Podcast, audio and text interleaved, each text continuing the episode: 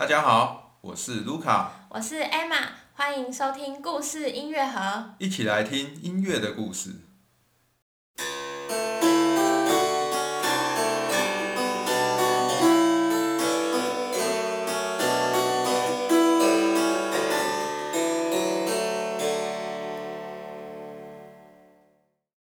今天是我们巴哈系列的第六集。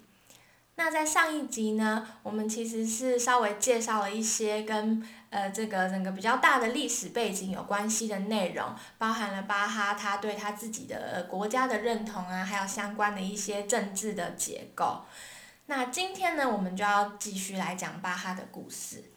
那所以呢，是接续到我们在第四集的内容。那在第四集的时候呢，我们提到了巴哈他在阿恩斯塔特这个城市担任管风琴师，然后他在那边呢就遭遇了各式各样的事情，啊，有一些真的蛮有趣的，包含说他差点跟他的学生发生决斗，或是他做了一些事情让这个市政府觉得很不不好这样子，对。那巴哈在这个阿斯塔特呢，总共是总共是工作了四年的时间。那之后呢，他就离开了这边，然后到了其他的地方。所以今天呢，我们就要继续来听一听他之后又去了哪里，做了哪些事情。好，那我们今天要来接续着上次在阿斯塔特的故事之后，介绍巴哈到下一个城市工作。那巴哈是在一七零七年的六月呢。来到了一个叫做穆尔豪森的城市。这个穆尔豪森这个城市呢，它相较于阿恩斯塔特是一座更大的城市。它在现在的德国图林根邦是整个图林根邦的第二大城。那而且穆尔豪森在当时也不同于其他一般的城市，它是一座自由帝国城市。简单的说呢。他是直辖于皇帝的，就是皇帝呢，直接赐予穆尔豪森拥有政治与经济上自治的能力，所以他就不会被他周遭的什么公爵啊、贵族所支配，他等于是直接缴税给皇帝，然后皇帝赐予他特权，而不是他就不会再被其他的贵族给课税。那拥有这样的特权的城市，其实在整个德国是非的德国境内是非常少的。嗯，所以也可以看到，它必须是一个规模非常大的城市，而且是一个富裕的城市，才有可能获得这样的特权。所以就是是不是可以理解成像你刚才讲到的，就是说有点像是直辖市这样子？嗯，有现在直辖市的一个概念。所以说，像之前的那个阿恩斯塔特或什么，他们就是都有贵族在统治。有。然后像今天我们要讲这个穆尔豪森，他就是那里是没有贵族的。周遭有贵族，但是贵族不能管他们。那这个这座城市是谁在经营呢？就是有市政府。哦。就是像啊，其实每一个城市都有市政府。嗯哼。市政府、是议会可以来管理，然后统治。就算有贵族的也是有嘛。对，但是比如说他们就是，比如说他们要不要缴税给贵族，或者是缴税给皇帝这样子的一些差别，或者是还有其他可能性。嗯，对。那穆尔豪森呢？因为他比较有钱嘛，所以他相较阿恩斯塔特，他就有更多的教堂。他总共有四座教堂在一个城市里面。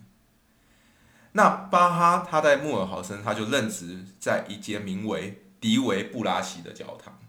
当然这名字可能大家不一定要去记住，但是我们可以先记一下，穆尔豪森有四座教堂，因为这跟之后发生的事情是有关系。嗯，那巴哈在这边也是当管风琴师嘛？没错。嗯，那巴哈在这边当管风琴师呢，他的工作与生活其实还是跟他在阿恩斯塔特比较接近的，没有什么太大的差别。就是比如说在周日啊与节日啊。为早上以及午后的礼拜要演奏管风琴，这个就跟他在阿恩斯塔特是很像的。嗯，但是巴哈在这边呢，他需要负责更多的仪式上的音乐演奏，总共要负责六个。嗯哼，他在阿恩斯塔特的时候只要负责两个就行了。什么是说周间的仪式？对，周间的仪式就是撇撇除周日与节日的之外，他在周间他现在要为六个。仪式来负责音乐的演奏。嗯对，那在这些仪式上面，他就主要是为诗班与信众的合唱伴奏，嗯这是他主要的工作。嗯，那其他的就跟在阿恩斯塔特是很像的。那他的薪水也是跟在阿恩斯塔特很像，但是就比在阿恩斯塔特更多了。嗯，因为穆尔豪森就更富裕嘛。嗯，他拥有跟在阿恩斯塔特一样的底薪啊，还有比如说免费的住宿跟一些免费的食呃饮食之外呢，穆尔豪森的市政府还每年多付了八十五塔勒的现金。嗯，对他在这边的薪水跟阿恩斯塔特的底薪是一样的状况，就是每年五十塔勒。嗯，他跟阿恩斯塔特是一样的，但是穆尔豪森又多付了八十五。那超过他的底薪哎。对，而且除了八十五塔勒的额外的现金之外呢，还可以每年获得大约七百公升的谷物，嗯，还有两捆两捆的木材。所以是每一个就是，比如说像巴哈之前的管风琴师在莫尔豪森也是会获得这么多，还是是因为是巴哈来了，然后那边的市政府特别给他？应该是那边的管风琴师都能获得一个相较于其他城市更好的待遇。哦，但是有没有到巴哈这么多，可能就要再去看看其他的资料有没有留下来的资料了。不过虽然如此啊，我们的巴哈先生他还是非常的努力去赚钱，还是像在阿恩斯塔特一样，还是会去赚额外的钱。比如说他还是会去参加婚丧礼的演出，跟在阿恩斯塔特一样，就是可以赚额外的收入。另外呢，他在这里获得了一个可以参加宫廷音乐演出的机会，就是他会到邻近的一个宫廷，一个贵族的宫廷里面参加一个乐团的演出。那这个当然也会给他一些额外的收入。嗯。另外就是巴哈在这边可能是首次获得了作曲的委托，哦，就是有人支付他金钱，委托他创作一首曲子，嗯哎、两首曲子来作为一些用途用。可是他之前在那个阿恩斯塔特的时候，他也有写一些曲子吧？但是他不是为特定目的，哎、他可能是为教会服务，但是不是说有人额外给他钱，哦，他才创作，而是他工作上需要创作的。哦，就是包含在他原本的工作里面。对对，但是你说这个委托是额外的，对就好像你本来有一个正职的工作，但你额外接到了什么 case 这样。对，这些接 case 的，等于说他多接了作曲的 case。嗯哼，那这个事事情是这样，就是那时候穆尔豪森的市政府在举办选举，他们要选出新的市议员，先选选出新的市长。嗯那为了这个选举呢，他们需要一首清唱剧。嗯，所以巴哈就为他们创作了清唱剧，而且市政府也为他支付，等于说多付给他了三塔勒的金钱。嗯，这些零零总总的数据就可以看到，我们可以猜、诶猜测到巴哈应该比巴哈在穆尔豪森应该比他在阿恩斯塔特还要更有钱了一点嘛。嗯哼，那巴哈呢，他也在这边结婚了。哦，就是那时候我们在阿恩斯塔特有提到，那时候他已经有未婚妻，但是他没有在阿恩斯塔特结婚，而是他跑到穆尔豪森之后才结婚。所以呢，这一切呢，其实看起来在穆尔豪森巴哈过得还是跟阿恩斯塔特很像，在阿恩斯塔特很像，但是就是更有钱了一点，然后可能可以做更多的事情，比如说有更多的创作机会，多一点点的创作机会，还有到工体演出的机会。因为感觉他在阿恩斯塔特，照我们之前那样子的故事，就他好像跟市政府也不是很弄得很好或什么，那他可能最后在那边也不是很快乐。但是当他有机会就是换到了莫尔豪森的时候，感觉他应该就是蛮好的这样吧。如果说以收入来讲，巴哈应该心情是更高兴吧，嗯因为更好的收入，所以可以有更好的生活。嗯，但巴哈最后只在莫尔豪森待了一年。哦，为什么呢？对，这又是因为他在这边又遇到了另外一个困境，就是他在这边显然最后他在这边生活的比在阿恩斯塔特还要更不开心。真的哦，对，这是他在这边发生了一件比较艰困的事情，就是他遇到了一个有关于教会音乐的纷争。嗯哼，这个故事呢，我们可能要再先退回到一个比较大的背景来介绍，就是其实不同的基督教派对于教会音乐还有教会艺术是抱持着一些不同的观点的。嗯，那所以如果有不同教派的牧师在同一个城市里面的时候，他们可能就会对教会音乐该如何演出而有所纷争。所以这就是巴哈在阿恩斯塔哎，在穆尔豪森遇到的一个一个一个困境，就是他可能跟某些教派的牧师处不好，所以最终他选择离去。那这个我们会慢慢谈。我们现在现在讲一个大，就是这些不同的基督教派，他们对于教会音乐，还有比如教会艺术，他们有什么样不同的观点吧？嗯。那这边我们就稍微讲一下，比如说。我们所谓在台湾提的天主教是什么？就是从中世纪以来，在欧洲大诶所有的欧洲人其实信仰原本都是信仰天主教，就是这个天主教是由罗马梵蒂冈的教宗所领导的。我们知道有一个罗马教廷在意大利罗马的梵蒂冈，然后所有的信徒都。诶，所有的他会分派出的主教在全欧洲，然后大家都去这个教会里面参加。但是呢，在大约十五世纪的时候呢，罗马教廷中间就发生一些组织上的腐败啊，他们有一些做了不好的事情，所以在德意志地区这边呢，就发生了宗教改革。我们之前可能有稍微提到，就是马丁路德引发了宗教改革。他们批评罗马，诶，罗马教廷啊，太腐败啊，一些各种仪式、各种教义上的认知上，他们提出新的不同见解。嗯。而最后，马丁路德创立了路德教派。嗯。而且在他创立了路德教派，就是在宗教改革之后呢，越来越多新的教派就纷纷创立了。嗯。譬如克尔文教派，譬如英国国教派，还有重启派等等。那这些所谓新的基督教派，也就是不同于我们刚才讲的天主教派呢，在台湾我们现在大部分称呼这些新的教派叫做基督教。嗯哼。对，那在台湾就很多不同的基督教，譬如什么长老教会啊，还有什么信义宗这些名字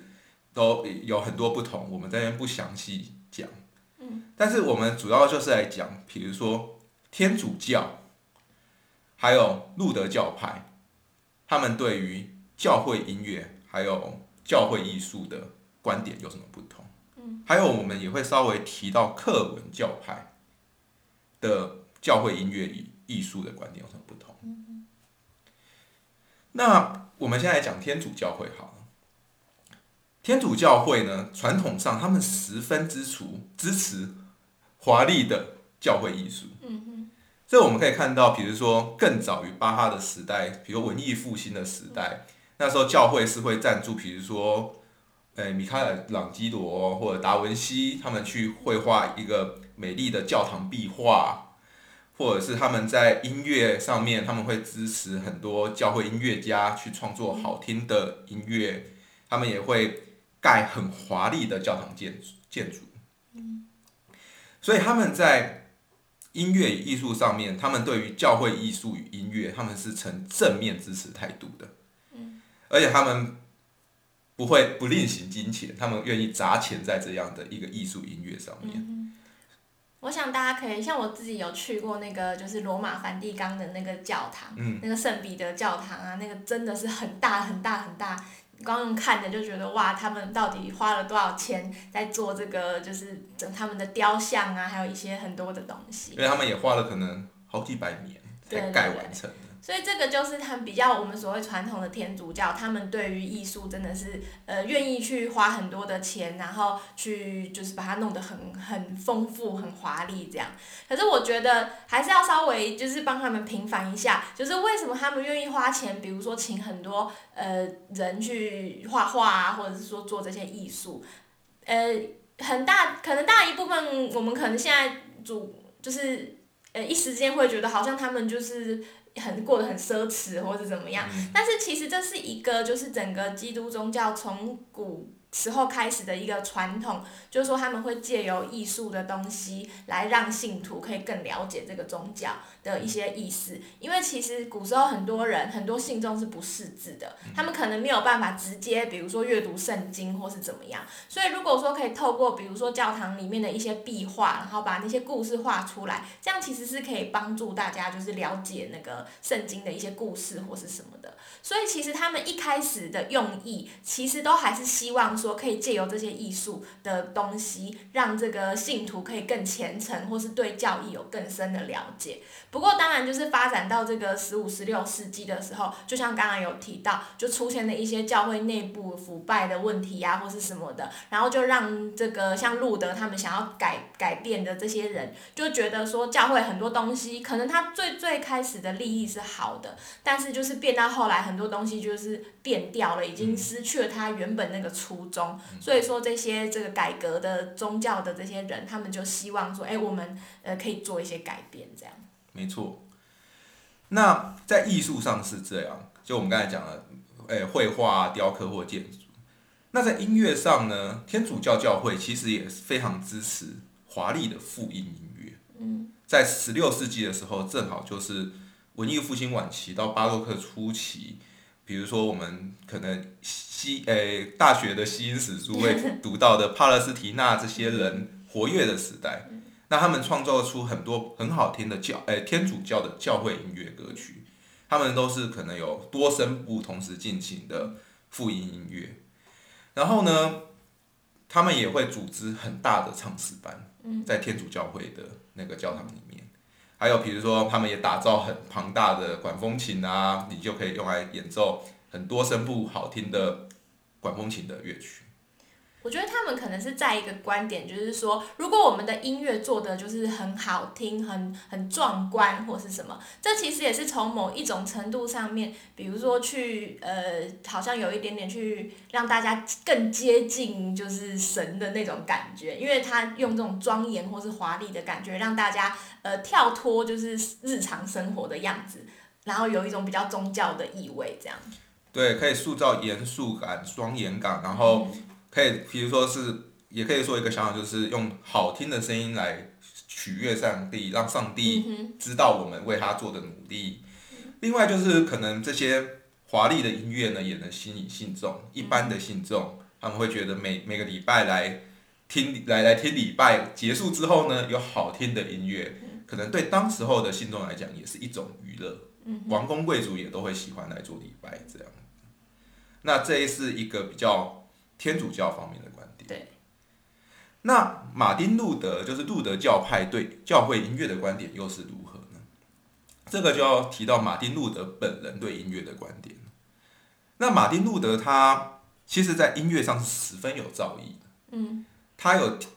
做了很多关哎教会音乐，然后他自己也有一些教会音哎对于音乐的还有艺术的观点。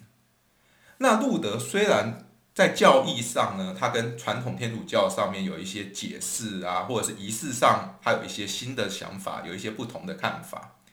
但是他在教会音乐还有教会艺术上是认同天主教的，嗯不能说完全认同，但是他也有很大部分支持。比如说复杂的音乐、华丽的音乐是好的，这些复杂的艺术、美丽的、庄严严肃的都是好的。所以也就是说，马丁路德在做这个宗教改革的时候，他可能在比如说神学的理论啊，或是一些信众呃，比如说要怎么样带领信众去亲近上帝之类的看法，可能就是改革了蛮大部分的。可是，在这个就是比较音音乐艺术的部分，他其实换句话说，就是他保留了比较多天主教的传统吧，在他的这个改革的过程里面。因为呢，马丁路德认为。音乐是上帝赐给人们最好的礼物，而且他认为音乐呢是仅次于神的话语，就是说圣经是神的话语，说哎保留下来神的话语嘛，那音乐就是跟他可能次次于圣经一样重要的东西。嗯，所以他认为音乐也是能帮助人们去认识圣经，还有认识上帝的智慧。嗯，而且他也认为啊，所有的艺术，尤其是音乐。都应该用来侍奉上帝。嗯所以在这样子的一个观点下呢，路德教会的信徒就不止路德了，他的后继者还有所有的信徒呢，都比较认同我们要创作好听的音乐，嗯来诶、侍奉上帝。嗯。所以他们也支持，比如说华丽的炫技的演奏，然后多声部的音乐，我们所谓的艺术性的宗教音乐，嗯在路德教派里面是很十分受到支持。不过不同的地方是这样，在天主教呢，过去通常都只有诗班、诗班、唱诗班以及神职人员来演唱，诶、教会音乐那些诗歌，而且那些诗歌通常都是拉丁文嗯写成的。那一般信徒是没办法唱的，因为一你没有受过音乐训练，二你没有学过拉丁文，那你也没办法吟唱。所以你可以感觉到，在天主教会可能就是由，诶、教会本身来控制音乐的发展，嗯哼，而信众很难接，诶、很难参与的。信众就是只能怎么讲听，对，对。但是在路德这边呢，因为之前有讲过，路德改革了，哎、改革了宗教之外，他就把圣经给翻译了。嗯他让他把圣经从拉丁文翻译成德文之后呢，所有的德国人都能都能读懂。那同样的，他也认为，他有用这些德文的诶、经文，他就能创作德文的宗教音乐，嗯，那就可以让一般信众也可以参与合唱。那所以在路德教派里面呢，他们十分看重信徒的音乐能力，嗯所以他们可能从小就会让他们在学校里面接受音乐教育，就像我们第一、第二集讲巴哈，他从小就是在路德教会的教会学校里面念书，所以他就有很好的音乐教育一样。那他们也要从小就比如说唱路德教派的圣咏曲，这些是用德文经文写成的，诶、路德教派的诗歌，然后他们要能跟诶、合唱团一同演唱。对所以这就是路德教派对于教会音乐的观点。嗯，而且路德教派也不反对，比如说管风琴家的演出，他们还是会有建造管风琴，然后管风琴师，就像巴哈在阿恩斯塔特还有穆尔豪森一样，他是能演奏自己演奏那些华丽炫技的音乐的。嗯哼，对这是路德教派允允许的。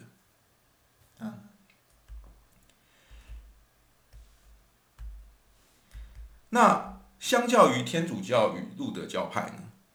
克文教派对于教会音乐还有艺术的观点就有不同。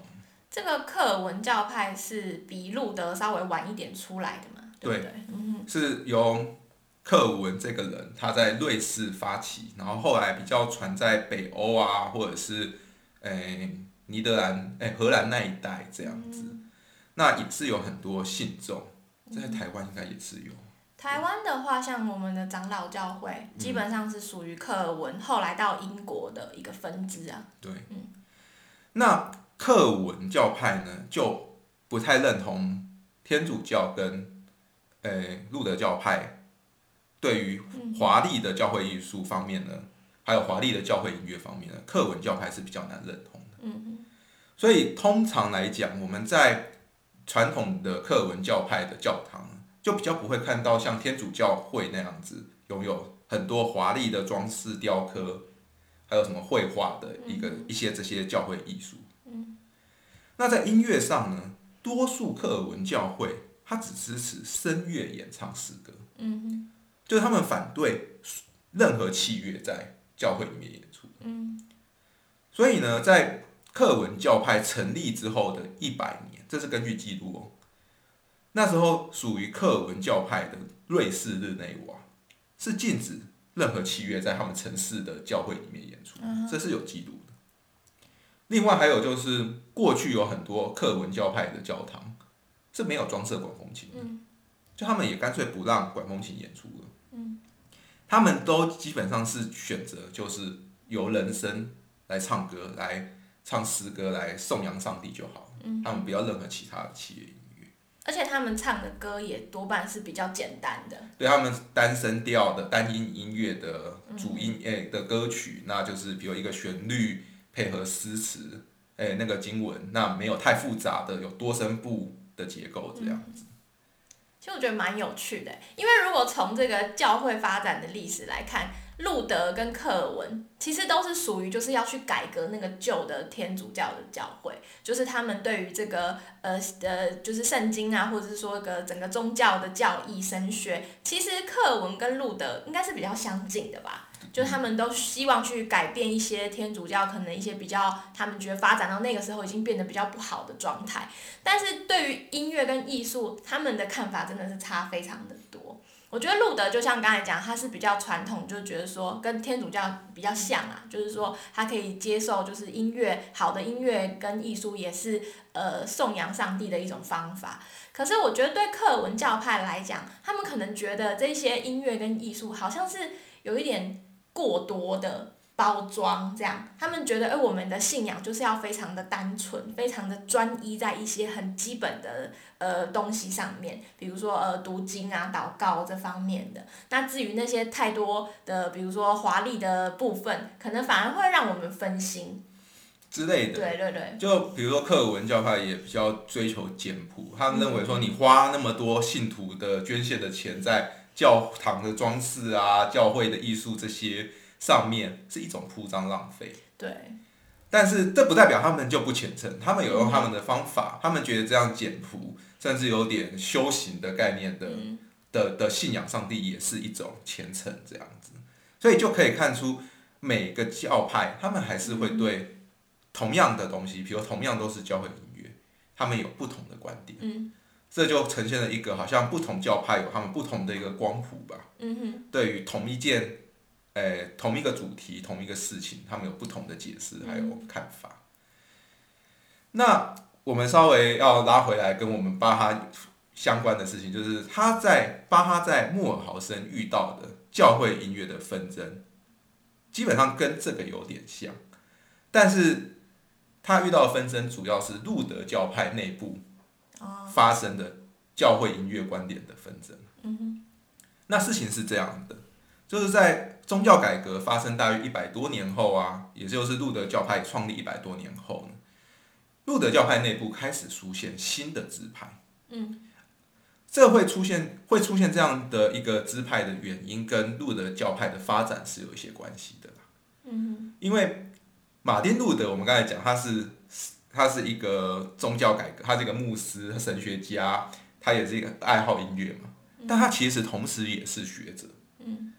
他是神学的学者，他是可以当神学教授，有拿博士学位的。嗯那他基本上他非常善于研究经文，他可以，你看他可以把拉丁文的圣经翻译成德文，那就必须要非常了解圣经。然后他也能钻研，他能提出很多很好的神学理论观点。嗯，那继承路德之后的这些路德教派的的牧师呢，基本上也很注重这些经文的研读或者是理论的研究，所以他们就发展出了一个非常学术性质的一个路德教派的那个圣经神学架构。嗯哼。那当然，这听起来就好像有有有一点累，就是比如说在路德教派的信徒来讲呢，就是我们要好好的研读经文，我们要非常的去了解神的话语，这样，然后我们就一直做这些事情，就可能会比较注重就是比如说思辨啊，或者是说解经的这方面吧。对，那这一方面，这个当然也是教会的活动中重要的一部分嘛，但显然也不是所有的信徒都只喜欢这样，所以在。大约一百，呃，路德教派创立之后一百多年后呢，路德教派内部出现了一个新的支派，叫做前进派。嗯这个前进派的创始人呢，就认为路德的教义当然很好，我们当然要支持。神学的思辨也非常重要，也我们要读经也都非常重要。但同时呢，我们也应该要做点其他的事，比如说我们也要去重视个人的宗教经验。以及灵修，也就是说，他认为要并重，不要只吃一直吃肉这样子，一直只有研读圣经这样，也要去注重，比如说每个信众的看法、诶观点，然后跟他们讨论，还有就是做一些，比如说我们不要只读读经，而是我们要去用一些灵修的方法去认识上帝这样子。就是他会比较强调一个。呃，可能个人的经验吧，个人的宗教经验跟那种个人的体悟这样。对，比如说可能真的有人梦见上帝啊，嗯然后可能某人遇到某些遇到一些神奇，那他们会更加讨论这些东西。嗯哼，对他们就不像传统的路德教派是对这些东西比较没有重视，只注重圣经上面的文字解释这样。嗯，那前进派这样的一个支派，它其实算是会蛮受一般大众欢迎吧，因为就不会那么的学术性，那么的每次都去礼拜都要很严谨、很累这样子，所以他就很快的在萨克森这里传开来。其实前进派也陆陆续续从以前到现在也都是有蛮多有名的人参加的。那前进派除了在神学的理论上面跟路德传统的我们所谓正统路德教派有一些这样的差异之外，前进派其实也提提倡一个简朴的生活。嗯这一点就跟传统正统的路德教派有一点点不同。那这样子的一个简支持简朴生活的前进派呢，他们在教会音乐的观点上就会跟正统的路德教派有很大的不同。感觉他们反而会比较接近克尔文那样的想法吧，就是稍微简单一点。没错，他们在教会音乐上的观点，可能就是介于正统路德教派跟克文之间。嗯哼他们没有像克尔文那么的，诶、极端，要求说我们不要任何的器乐音乐在教堂里面出现。嗯，但前进派认为，在教会音乐里面，乐器应该是只为诗歌伴奏而已。嗯，就是声乐还是主体，我们可以允许器乐，但是器乐不能变成主角。嗯，所以他反，所以前进派的人会反对啊，我们弹奏什么管风琴前奏曲，嗯。像巴哈写的很多有名的管风琴前奏曲，这些东西前进派的人就会认为我们不需要，嗯。因为前进派认为你做那么多奇怪的，哎、那么多的器乐音乐，反而会让听众们失去注意力。嗯他们认为你唱教会音乐应该是让信众们更去认识上帝，但是你那么多的器乐音乐，反而会让人们去，比如说觉得哦，这个作曲家好厉害，他写了这么好的音乐，嗯反而会把说崇敬上帝的心变成去崇敬个人，嗯，或者说觉得那个人弹得很好，然后对或者是崇拜一个管风琴师，因为他弹得太好。嗯所以前进派是非常反对这样的状况发生，所以他们认为你就单独的单独的信众演唱，演唱完他们就会去心向上帝这样。嗯，因为我觉得是一个很重要的元素是在这个演唱的过程中，就是有歌词。嗯，那这个歌词当然都是一些，比如说就是跟呃敬拜上帝啊、赞美上帝，或是一些跟教义相关的歌词。所以如果我们在唱歌的时候，可以很专心的去想这个歌词的部分或是什么的话，那我们就应该是可以更好的去做这个礼拜的仪式这样。但是如果说有太多什么器乐的什么装饰啊，或是什么的话，反而会去干扰到我们，就是去理理解这个歌词，或是去就是对去。呃，很好的把歌词唱出来，不管是你唱的人还是听的人，哦，应该都要注重在这个歌词就是教义的部分，而不是其他的那些就是比较伴奏或是装饰的东西吧。没错，所以也因为这样，其实前进派也反对像多声部音乐，比如说副歌或哦，卡农，因为你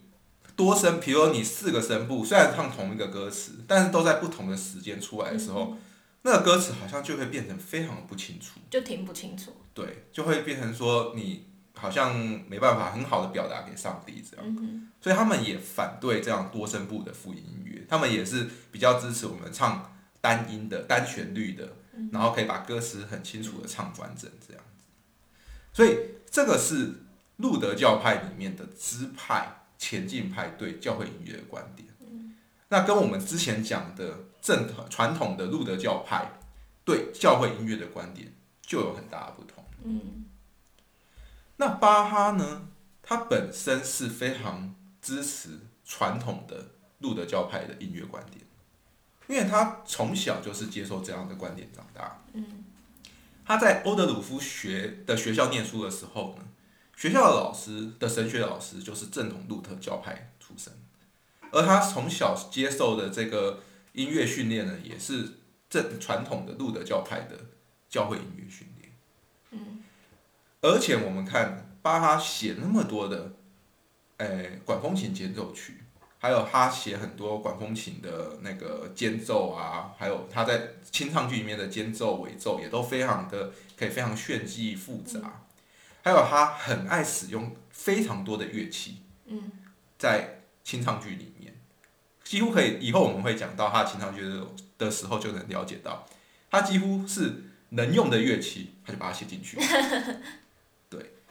所以就可以从这方面来看到，他在音乐的观点上，显然不会是支持前进派的，而是支持传统的路德教派的观点。嗯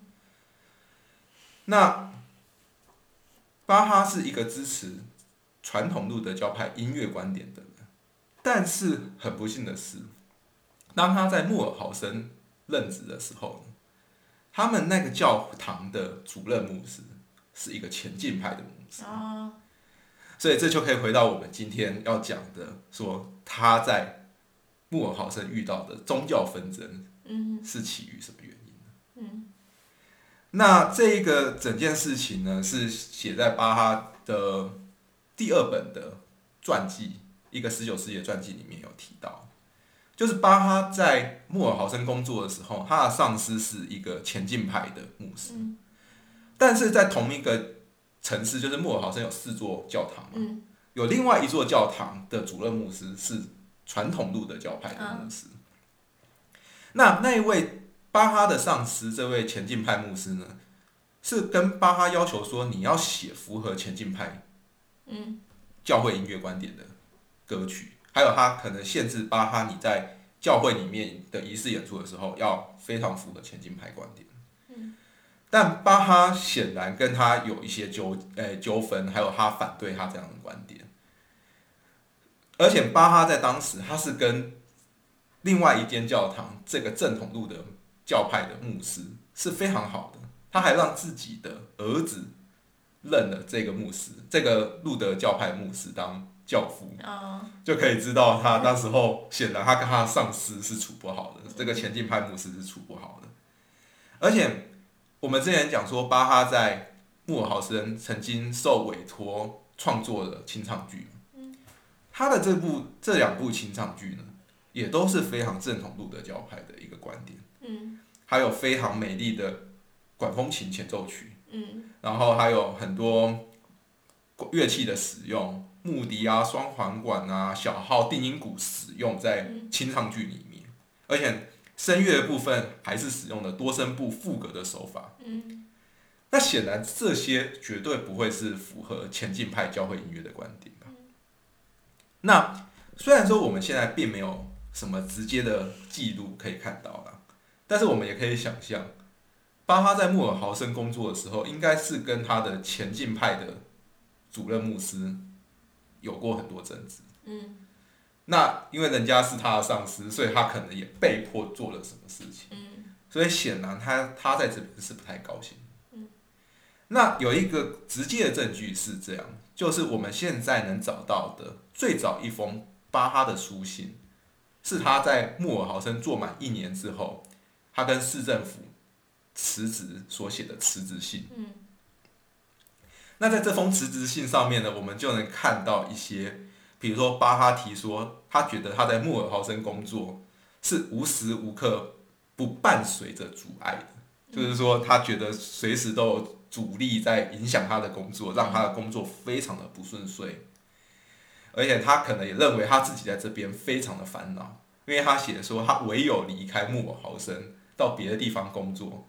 他才能完全没有烦恼的状况下。去达成自己的目标。嗯他提到了这个自己的目标。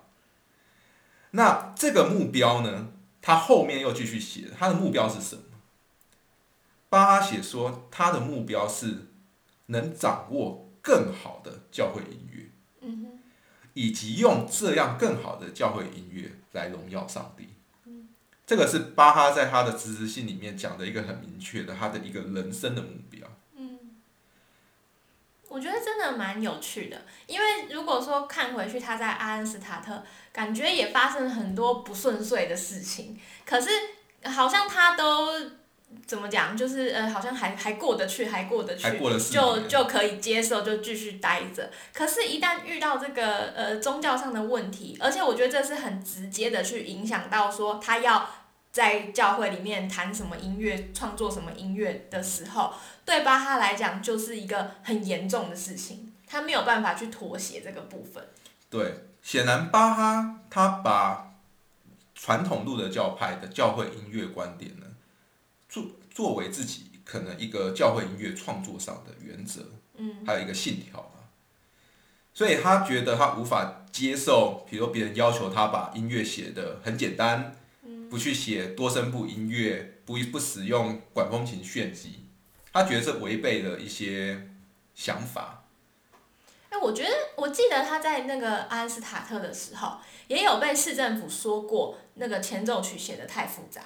对。可是这应该是一个比较执行层面的问题，而不是整个原则性的问题。对。所以他就接受了。但是他那时候也后来很快又也也离开阿恩斯塔特了，不知道有没有直接相关他为什么会离开阿恩斯塔特的原因。但是这个在穆尔豪森，我们有这一封信可以作为一个证据，就可以看到他想离开穆尔豪森的原因，显然是跟他没办法在这边得志是有相关。因为他他可能有点贪心吧，他想要一边工作。然后穆尔豪森的钱也比在阿恩斯塔特多，但是又想要贯彻他的理念，这个我们有时候说职场的现实，就会可能让他无法鱼与熊掌不能兼得，这样吧。对，巴哈在这里就是他不愿意为五斗米折腰，看得出来，对不对？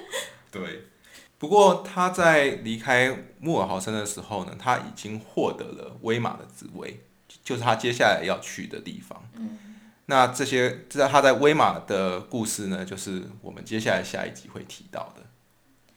好，所以我们这一集呢，主要就是讲了巴哈他在穆尔豪森发生的一些事情。那当然最重要的就是说，他在这个跟上司之间的这个音乐的理念上，就是有点不合啦。那我们也就是介绍了很多相关的背景，就包含了不同的教会，他们可能对这个音乐艺术的呃展演的方式，或是他们觉得应该要华丽一点，还是朴素一点，都有不同的看法。那也就会导致说，在这边工作的这个音乐家也必须要就是为这个不同的教派的一些理念来服务吧。对，另外就是我们在穆尔豪森，巴哈在穆尔豪森呢，我们看到他所留下来这封辞职信上，也能看到巴哈他对教会音乐有着什么样的一个理念。嗯。而且我们也能看到巴哈是很坚持他的理念的，所以他才离开了穆尔豪森。嗯。那接下来呢？不论是他到哪一个城市工作，他都秉持了他的这个教会音乐的一个理念去生活、去工作着。那我们也可以在接下来的每每一集去听听看，看看是不是巴哈他是如何展现他这样的一个教会音乐理念，他如何去创作他认为最好崇敬上帝的音乐。好，那我们今天就到这边结束喽。感谢大家的收听，我们下次见，拜拜。拜拜。